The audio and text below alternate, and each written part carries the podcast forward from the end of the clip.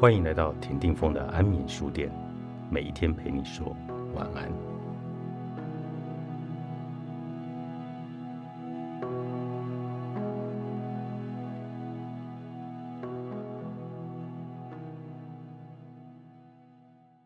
没有物就不会有禅，这不只是我个人的想法，家师安谷白云也是如此认为，而他的师父。原田大云也是如此认为。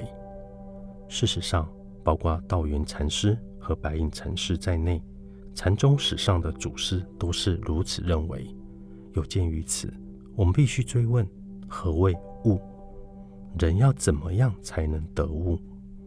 用最扼要的方式说，悟就是了悟主体和客体两者是空是一，就是了悟这种空有一如。不外乎就是变动不居的现象界，或说形象世界。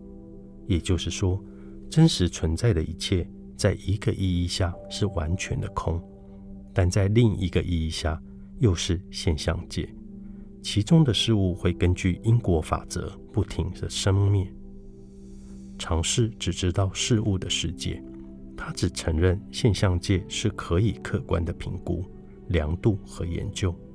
也是唯一的世界，所以我们可以把现象界定义为可做科学研究对象的总体。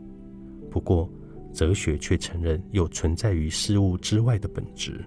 作为权宜之计，我们也用“本质世界”一语来称呼空有一如的世界。但要谨记的是，这里的所谓本质，相当不同于哲学所理解者，因为哲学上的本质。可以用概念思维来掌握，但禅的本质界只能透过直接体验得知。体验到禅所谓的本质界，就好比是一个人看见了自己的脸，甚至是用自己的眼睛看见了自己的眼睛。由于我们的眼睛不可能成为被我们看见的对象，他们也无法成为被我们探究的对象。唯一掌握本质界的方法，是从内在去体验它。那是一种个人体验，被称为悟或者见性。我经常使用以下例子来说明这种悟：我的身体是由左手、右手、脸、躯干等部分构成，而这些部分可以分开来检视。如果我拔下头上的一根头发和扎出一滴血，把它们放在一起，会看见的是一根黑色的固体和一滴红色的液体。两者看来迥然不同，互不相干。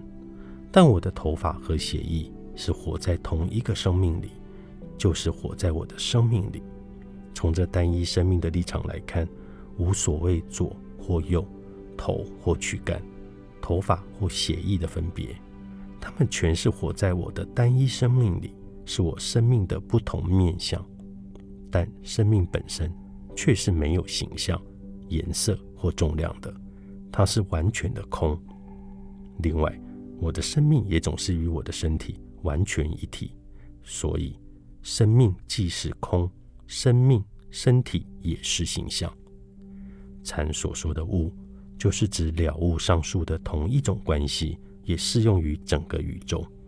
我们真如本性所展现的本质界，就像是一个巨大的海洋，任何船只。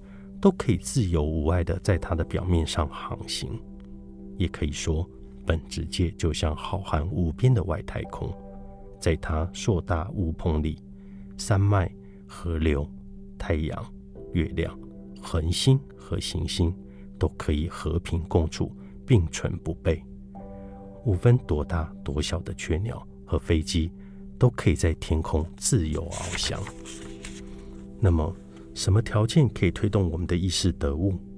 当我们把心念集中在一个点，我们就会忘却自己；反之，若我们像大炮瞄准目标那样努力地把心念集中在一个外物上，则不管有多聚精会神，都不太可能达到禅的体验。在禅修中，心灵是向内沉静的，透过禅修达到的体验，既非思想，亦非哲学或宗教。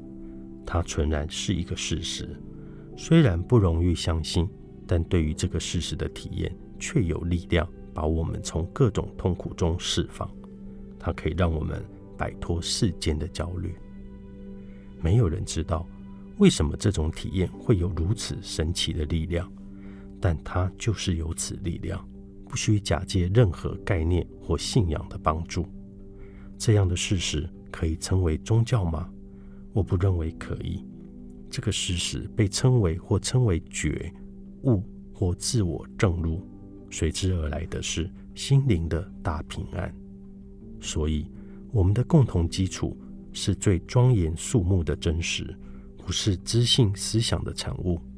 我最大的愿望就是把空性的世界分享给居于领导地位或掌权的人，包括政治家、有钱人、金融家、劳工领袖、学者。艺术家、宗教领袖，甚至是帮派老大，我希望他们对空性的世界不只有知性的理解，还能有真切的体验。